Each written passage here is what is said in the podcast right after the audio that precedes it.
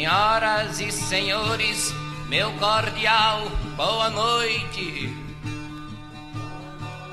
É com esse cordial boa noite que a gente começa o Expresso Ilustrado dessa semana, que vai falar sobre um dos grandes nomes da música brasileira. E pode se preparar para ensaiar uns passos de frevo, deitar no sofá para ouvir um som psicodélico, se sentir nas ladeiras de Olinda, tirar o bolo de rolo do armário da cozinha, porque o nosso assunto de hoje é Alceu Valença.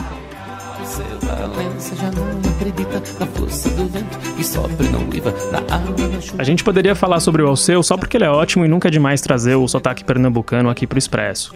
Mas tem um motivo maior. O músico e compositor é tema de uma exposição em São Paulo que já entrou em cartaz e fica até fevereiro do ano que vem. A ocupação Alceu Valença no Itaú Cultural traz fotografias, poemas, músicas e objetos do cantor e multiartista nascido em São Bento do Una, no agreste de Pernambuco.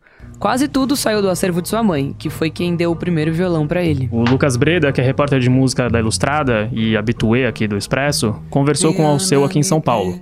Não só sobre a mostra, mas sobre a carreira dele, que começa com um som psicodélico nordestino e chega a clássicos que todo mundo sabe cantar, como Tropicana, Dois Animais e Labéria de Ju. É claro que o Lucas está aqui com a gente para falar sobre essa conversa. Mas antes, um aviso. Para entender um pouco a obra do Alceu, à medida que a conversa sobre a obra dele for avançando aqui no episódio, a gente vai apresentando as músicas em ordem cronológica.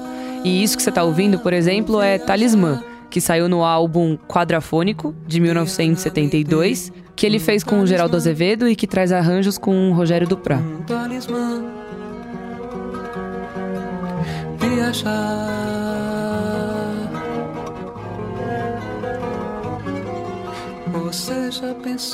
Tudo bem, Lucas? Como é que foi essa conversa com o Alceu onde vocês estavam? E aí, gente, tudo bom? Então, ele tava, a gente, eu encontrei ele num hotel, que ele tava hospedado aqui em São Paulo, ele veio pra exposição, mas também pra fazer show, ele é um cara que tem uma agenda muito, muito, muito cheia, nunca para. Sim, vai demorar e vai ficar em cima da hora da gente sair. Sim, mas aí eu comendo fica meio complicado, né, pra você fazer... E a gente falou no restaurante do hotel, assim, ele tava com a pressa, porque ele ia gravar um programa de TV e ele chegou atrasado, o voo dele atrasou do Rio de Janeiro pra cá, e aí a gente conversou, assim, meio que ele comendo e com um pouco de pressa, mas a entrevista durou uma hora, assim, ele falou bastante coisa. Tá, então bora, começa, vai, chama! Eu fui, eu tava lá na. Por mais que ele tivesse meio apressado, meio naquela, naquele esquema de, de ter que sair porque tinha outro compromisso, acho que do meio pra frente da entrevista, assim, ele já tava mais confortável e falou bastante coisa interessante aí. Tanto que acho que vai ter uns áudios agora do, do Alceu, a gente ouve uns barulhos de talher e prato. E... É, exatamente, exatamente. Tinha, uma, tinha uma, uma mesa do lado, umas pessoas, mas isso eu acho que nem dá pra ouvir, assim. Mas em geral, em geral dá pra ouvir tranquilo o que ele fala. E vocês conversaram sobre o que ele fazia antes de ser músico? Ele fez direito, né? Sim, ele, na real, isso era uma, um desejo do pai dele, assim, porque ele, ele queria ser artista desde sempre, já tinha essa coisa de ficar imitando o que ele ouvia no rádio, imitar as pessoas, e tinha gente da família dele que tocava, e ele já tinha interesse por isso, mas o pai dele queria dar uma segurada e falar assim: vocês têm que estudar primeiro, e daí você vê o que você faz, e por isso que ele foi pro direito, na verdade, ele não tinha tanto interesse pessoal. Ele jogava basquete também na adolescência, assim, em algum momento. Isso dá pra ver na exposição, tem umas fotos dele com um time de basquete lá. É bem interessante, eu não, não sabia disso. E, enfim, é por isso que ele foi, que ele foi fazer direito na, na, em Recife. E o interessante dessa época dele na faculdade, a história mais interessante que ele conta, é que teve uma prova. Um dia chegaram um pessoal colocando um questionário em cima das mesas dos alunos. E aí era uma prova para fazer um curso de sociologia em Harvard. E aí ele, ele pegou a prova para responder e ele não respondeu nenhuma pergunta que tava lá. Ele não era muito interessado, assim. Ele disse que gostava de ir pra biblioteca e ficar só na biblioteca o curso inteiro. E ele pegou o questionário, a única pergunta que ele respondeu era uma que falava para relacionar o marxismo com o cristianismo. E ele, na verdade, escreveu um poema sobre isso. E esse poema, inclusive, tá na ocupação também, dá pra ver lá. E ele recitou na entrevista inteiro de cabeça o poema. E é muito curioso, porque essa prova foi aplicada em vários países da América Latina, ele foi o único que respondeu desse jeito, e aí os, o pessoal que aplicou a prova depois de uns meses apareceu lá para perguntar para ele, mas o que, que você estava querendo dizer e tal. E ele explicou uma, umas teorias malucas assim, e no fim das contas ele foi aprovado e foi para os Estados Unidos, o que é, enfim, bem curioso. Ele tem história dele nos Estados Unidos também, ele chegou lá, falou que tocava violão, tocava Luiz Gonzaga pros hippies, os hippies achavam o máximo, se amarravam assim. Mas ele não ia muito com os hippies, assim, naquela época. Mas ele, ele falou que teve esse contato lá. Um cara do jornal da cidadezinha que ele tava, inclusive, entrevistou ele. Aí ele falou: não, sou contra a ditadura e tal, faço música do campo, assim, né? Ele disse. É, e aí o cara estampou na manchete do jornal, Bob Dylan brasileiro tal. O Alceu Valença nem era cantor nem nada nessa época. Tipo, era só um cara tirando onda, assim, com o violão. Depois de uns três meses, sei lá, dois meses, voltou a banca examinadora e aí o cara fazia quem tinha passado, né? E o cara, é, um deles, né, essa banca falou que tinha ministrado essa prova tanto em todos os países da, da, América Latina, vários países da América Latina e no Brasil, e que ninguém tinha respondido uma, uma questão com uma poesia. E então ele pergunta a mim para poder justificar tudo agora em palavras mais, mais lógicas. Então eu comecei a falar que, por exemplo, que Deus deveria ser o Estado lá em cima e São Pedro o eterno ditador. Ou seja, é ele que abre as portas, o toaleta de São Pedro deixar, né? O chaveiro do céu. E no céu tem tudo, né? O céu ninguém passa fome, ninguém, todo mundo tem, é, sei lá, lá não sei se precisa ter roupa não, mas o céu é realmente a coisa mais uau do mundo nesse momento. Quando ele volta para o Brasil, depois da temporada nos Estados Unidos, ele emenda quatro discos em cinco anos, que, pelo menos na minha opinião, são os melhores da carreira dele. Tem uma mistura entre uma psicodelia e a música regional. Depois de Quadrafônico, ele faz Molhado de Suor, em 74, Vivo, em 76 e Espelho Cristalino, em 77. Isso que tá tocando aí é Cabelos Longos, que está no disco Molhado de Suor.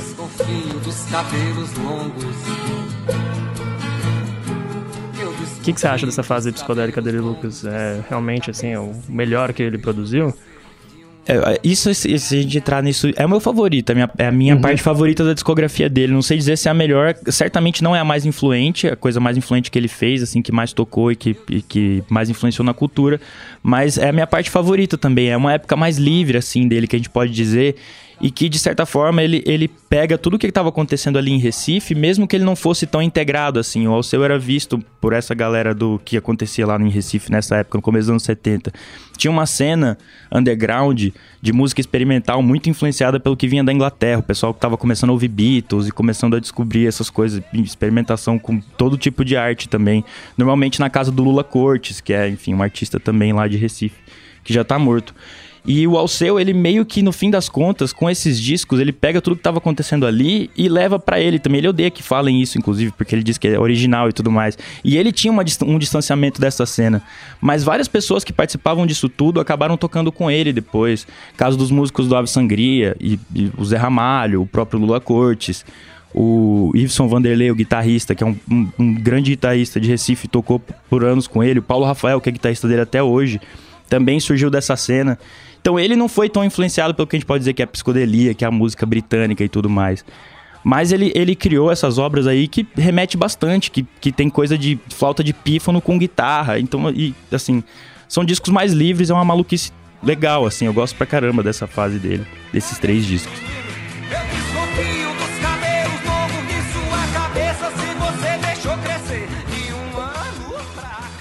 E o curioso é que ele fez todas essas músicas durante um período bem duro de repressão, na ditadura militar, né? A, a música Cabelos Longos foi inclusive uma resposta aos militares. Ela foi feita depois que um infiltrado da polícia de cabelos longos e barba por fazer tinha sentado com ele um amigo em Ipanema. E quem conta essa história é o próprio Alceu, em entrevista ao Lucas Breda. Então, o próprio cara fala para Carlinhos que sentou na mesa.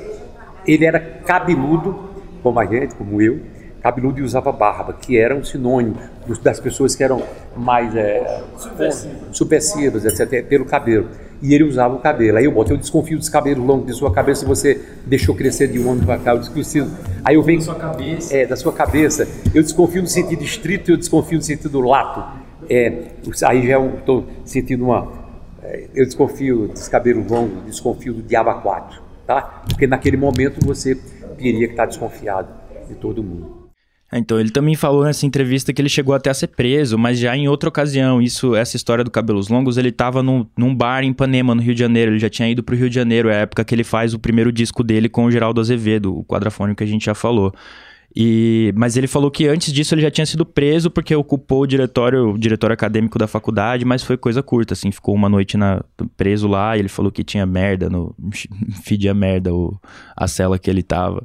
Mas essa não foi o único atrito que ele teve com a ditadura, né? Vocês conversaram sobre Talismã, que já tocou aqui. É, exatamente. Isso é, inclusive, nessa fase que ele estava no Rio de Janeiro, essa música surgiu no primeiro encontro dele com o Geraldo Azevedo. Isso é muito curioso, assim. Eles tinham acabado de se encontrar e, e, eles estavam ali. O Geraldo tinha, se eu não me engano, a melodia no violão e o Alceu começou a fazer a, a música.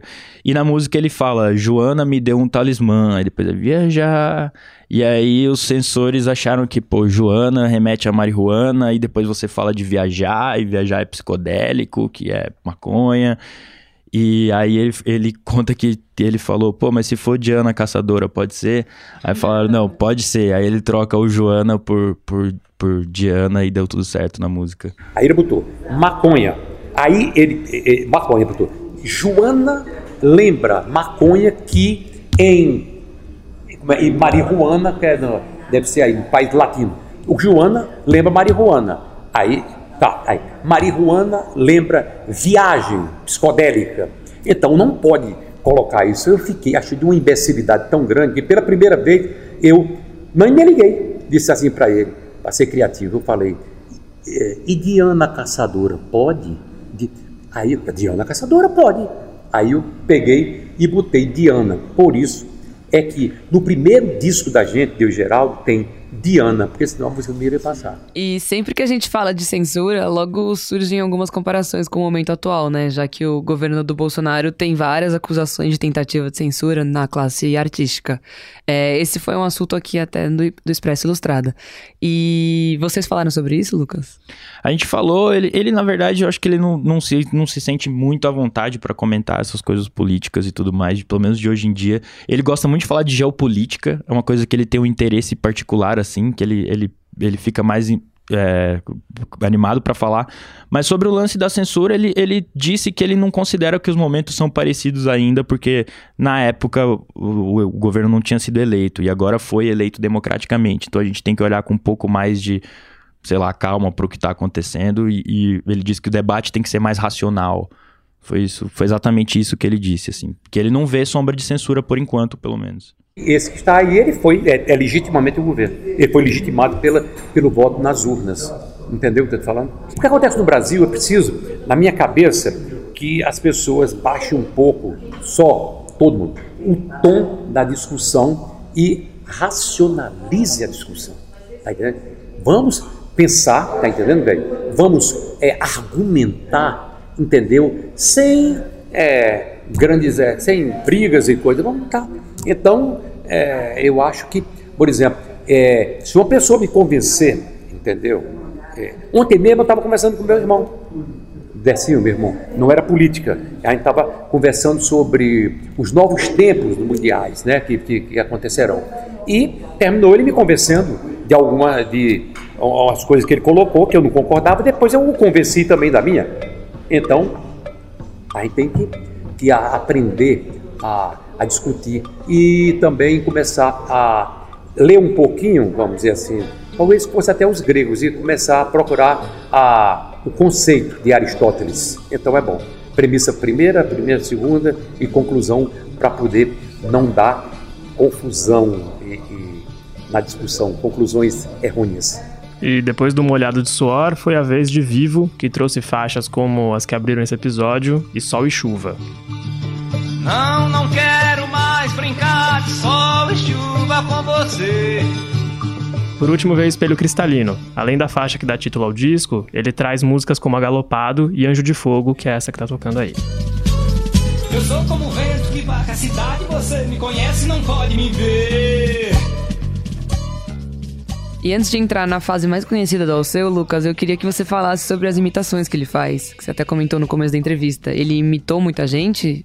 quando você estava com ele? É, então, eu achei que ele nem ia fazer isso, porque ele, a gente tava, enfim, no meio de um restaurante e tal, de um hotel chique aqui em São Paulo. Mas ele empolgou e começou a imitar todo mundo. Ele, ele, ele conta que ele, que ele era um imitador, assim, ele usa inclusive essa palavra, que ele ficava imitando todo mundo e que meio que assim que ele começou com essa coisa de ser artista.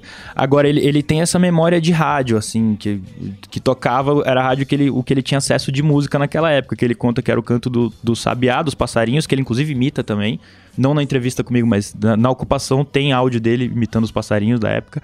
E o rádio, era o que ele tinha contato com música. E aí o que tocava no rádio era aquela fase dos, dos cantores, né? Então ele imita Dava de Oliveira, Nelson Gonçalves, o Miltinho da Mulher de 30, é incrível. Boemia, aqui me tens de regresso e suplicando eu te peço a minha inscrição. Aí. Tornei-me um ébrio na bebida, busco esquecer Serra da Boa Esperança, esperança que encerra no coração do Brasil um punhado de terra. Aí depois você pode vir. O peixe é profundo da rede, segredo é para quatro paredes. É Dalva de Oliveira. Você pode ter Conceição. Eu me lembro muito bem Vivia no morro a sonhar. Calbi Peixoto. Aí você, você mulher, quem já sofreu. Depois desses álbuns mais progressivos, Alceu Valença lançou dois discos de transição, Coração Bobo, de 80, e Cinco Sentidos, de 81. Até que em 82 ele chega com Cavalo de Pau, e aí você se segura porque é hit atrás de hit. É o disco que traz Tropicana. manga rosa, quero gosto e o sumo, melão maduro, sapo e Como Dois Animais.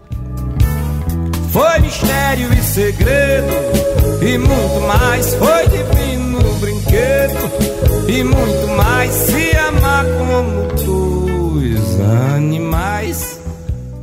Lucas, esse é o começo do Alceu mais popular no Brasil como um todo, que emplaca música de novela, cria letras que entram no inconsciente popular das pessoas, né? É, exatamente. Eu acho que essa, essa fase dele ali nos anos 80, que é o que define o som que a gente conhece o Alceu hoje em dia mesmo, assim, é, é, é, resultado especialmente. Assim, acho que dá pra gente pegar dois momentos da carreira dele que ele saiu do Brasil e que ele, de certa forma, fica mais encantado pela cultura brasileira. É quando ele vai para os Estados Unidos ali, quando ele, quando ele toca o Luiz Gonzaga pros hippies. Acho que é um momento que ele volta pro Brasil querendo fazer música e tudo mais. E depois, logo no fim dessa fase psicodélica dele, vamos dizer assim, não foi uma coisa muito é, grande em termos de venda, não, não foi uma coisa que reverberou bastante assim, era uma coisa vista também como subversiva e tudo mais.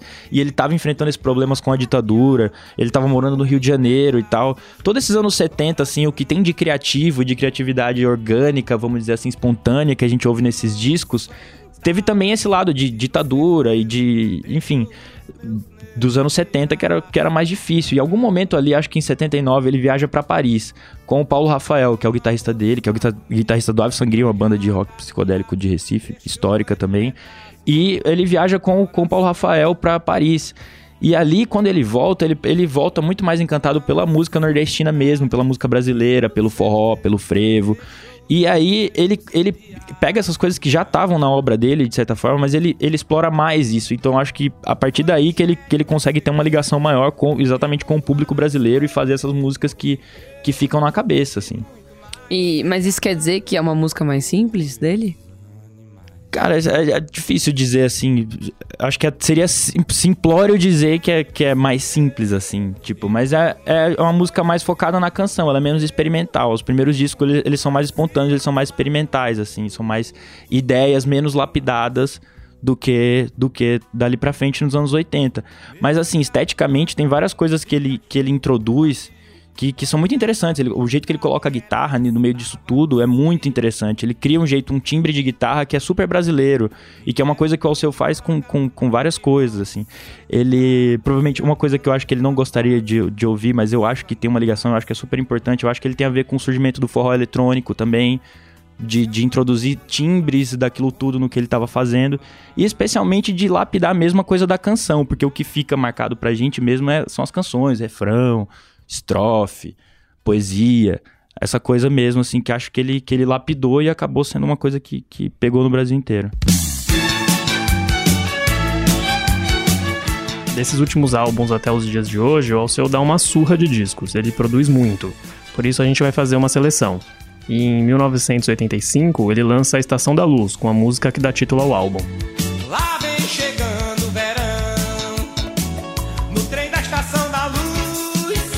Em 96, sai O Grande Encontro, show ao lado de Zé Ramalho, Elba Ramalho e Geraldo Azevedo.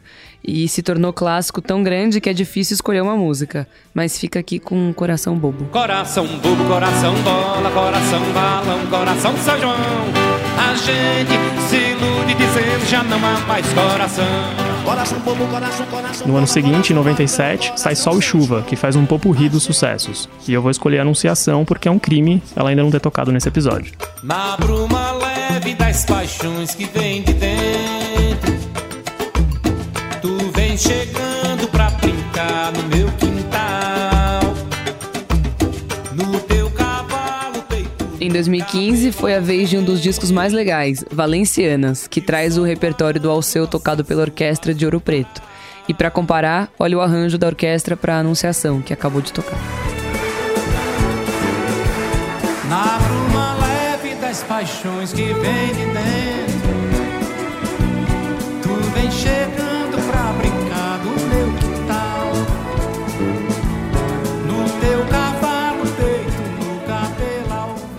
2017, o Alceu escreveu o roteiro do filme Luneta do Tempo, que tem mais de 30 músicas dele na trilha sonora.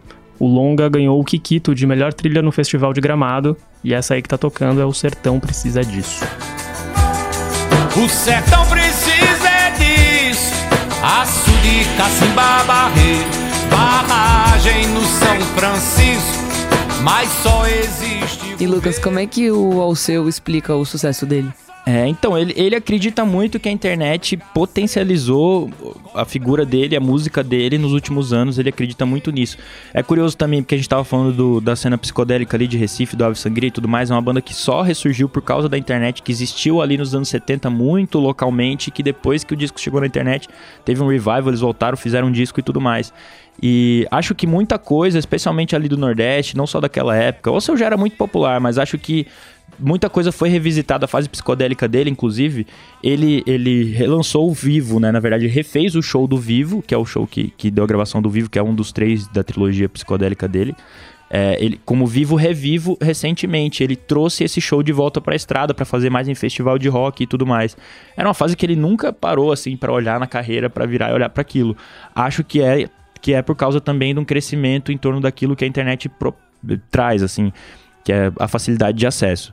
Mas ele, por exemplo, a gente nos últimos anos teve uma febre de vídeos, gente cantando anunciação, gente no metrô, em vários lugares, e, e acho que ele ficou bastante assustado com isso, porque ele não imaginava. Em algum momento dos anos 90, ele conta que ele começou a ficar independente e que muita coisa mudou na carreira dele, sem sem estar com grande gravadora. Só que eu acho que ele, ele tem uma coisa que ele aprendeu a fazer que é uma coisa muito brasileira, que é, por exemplo, ele tem vários shows. Ele tem um show pra festa junina, ele tem um que é, que é de São João, ele tem um show pra, pra carnaval, ele tem um show com orquestra, ele tem um show acústico, ele tem um show psicodélico de rock, ele tem um show dele normal, ele tem o bloco dele aqui em São Paulo. É muita coisa, e é assim que o artista, acho que sobrevive no Brasil, se você pensar o Brasilzão inteiro, a maioria dos artistas vive disso, tocando, animando festa, pegando as, as- as manifestações populares que existem, fazendo parte delas. E o Alceu virou uma entidade disso. É, a gente reconhece ele muito como isso, como frevo, como carnaval, até como festa junina. E, e acho que isso tudo fez com que, ele, com que ele se perpetuasse mais, assim, as pessoas conhecessem mais e ele conseguisse se estabelecer. Sem ser essa coisa de, assim, vender disco pra caramba, sabe? De, ser, de ter hit pra caramba. Ele tem bastante, mas acho que ele se estabeleceu bem na carreira de- dele desse jeito. E um sinal de, de dessa dessa, vamos dizer assim, da- dele ter crescido mais com a internet, é que a Anunciação virou até música de um time de futebol do Paraguai, cara. Isso é muito louco.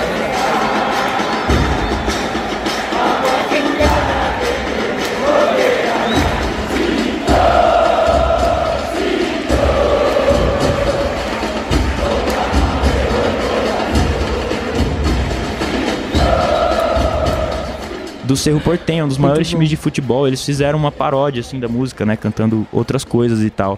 Mas isso é muito maluco de pensar que um- uma torcida do- no Paraguai tá cantando ao seu Valença como uma música deles, assim. Parte da cultura dele. Vem a internet. A internet começou acontecer no meu trabalho antigo, que até que foi essa daí de gravadora, um foi da Som Livre, Girassol, não tocou absolutamente nada, e Bediju tocou pouquíssimo, que era da Odeon. Hoje ela tem, deve estar agora, vai chegar hoje, 73 milhões de visualizações. Observe. É, só, eu não fiz absolutamente nada. E Júlio estava presente no dia que, há uns seis meses, sete meses atrás, a gente estava no carro e aí, olha, eu não sei como, olha, porra, 49 mil. Aí a pessoa, não, são milhões. E agora já está com 73 milhões. Vamos dizer, o que acontece é o seguinte: viral, ninguém entende o porquê, como acontece. Tá? Bem, mas essa, essa tabuleta de, de lançamento da, da internet é muito boa. Tá? Agora, é também, tem muita gente bacana e que não encontra espaço. É muito difícil.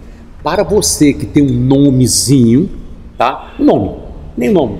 Aí isso te facilita muito mais, tá entendendo? Que as pessoas vão acompanhar a tua carreira, é, é, é, é porra, via internet, as não paga porra nenhuma muitas vezes, né? No YouTube, ou então naqueles negócios Spotify, aquelas coisas tudinho, e vai, você vai tomando conhecimento. Ou seja, hoje não existe a manipulação de um, de um só órgão de comunicação, né?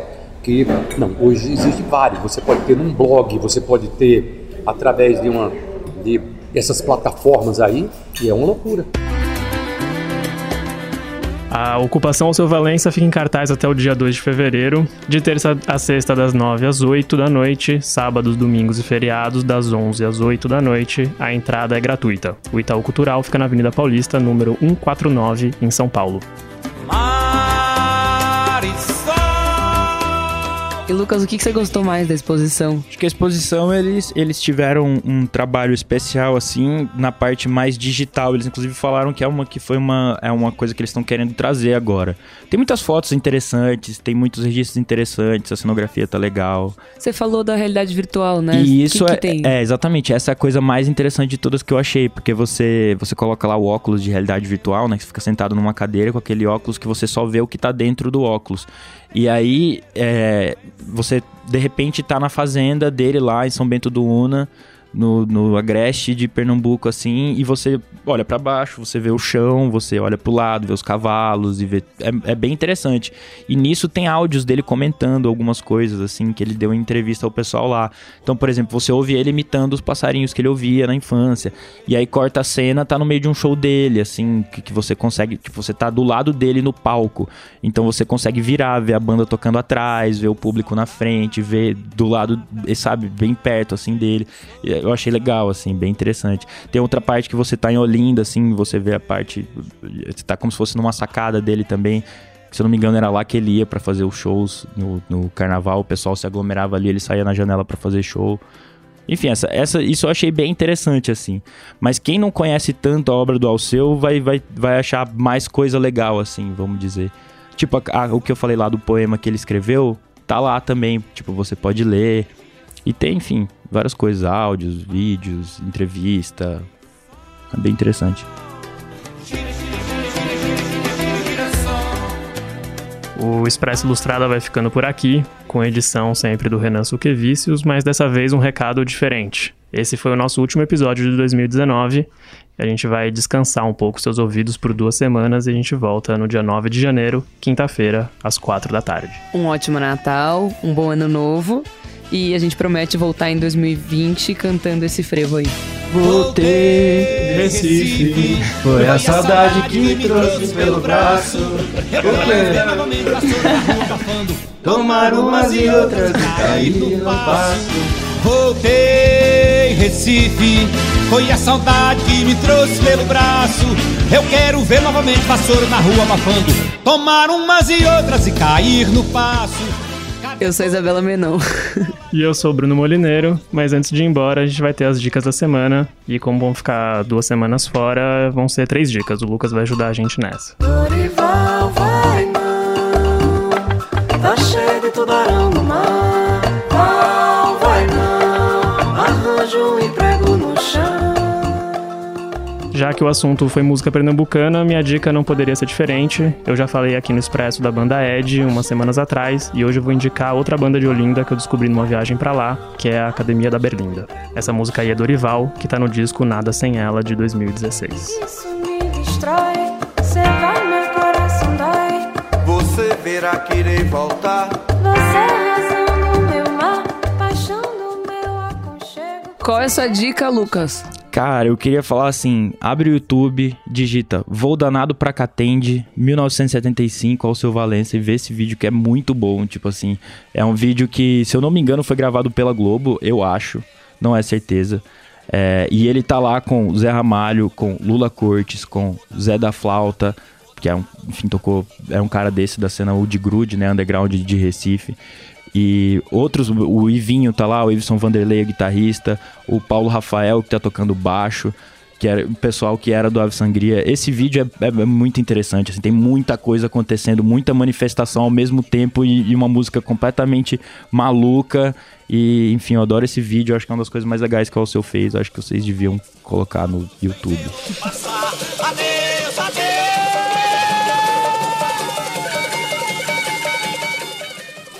bom, já que a gente falou tanto do Alceu, vou dar as três, os três últimos shows da agenda dele pra você ouvinte do Expresso Ilustrada que não mora em São Paulo. Você atravessando aquela rua vestida de negro. Então, no dia 20, ele se apresenta na Feira de Santana, na Bahia, na Praça Padre Lídio. É um evento gratuito. No dia 21, é um show em Maceió, no ginásio do SESI, e custa a partir de 92 reais. E no dia 22, ele faz um show também gratuito em Natal. Bom, é isso aí. A gente se vê no ano que vem. Até mais. Bom fim de ano pra todo mundo aí. O que é que houve, meu amor? Você cortou os seus cabelos. Foi a tesoura do desejo, desejo mesmo de mudar.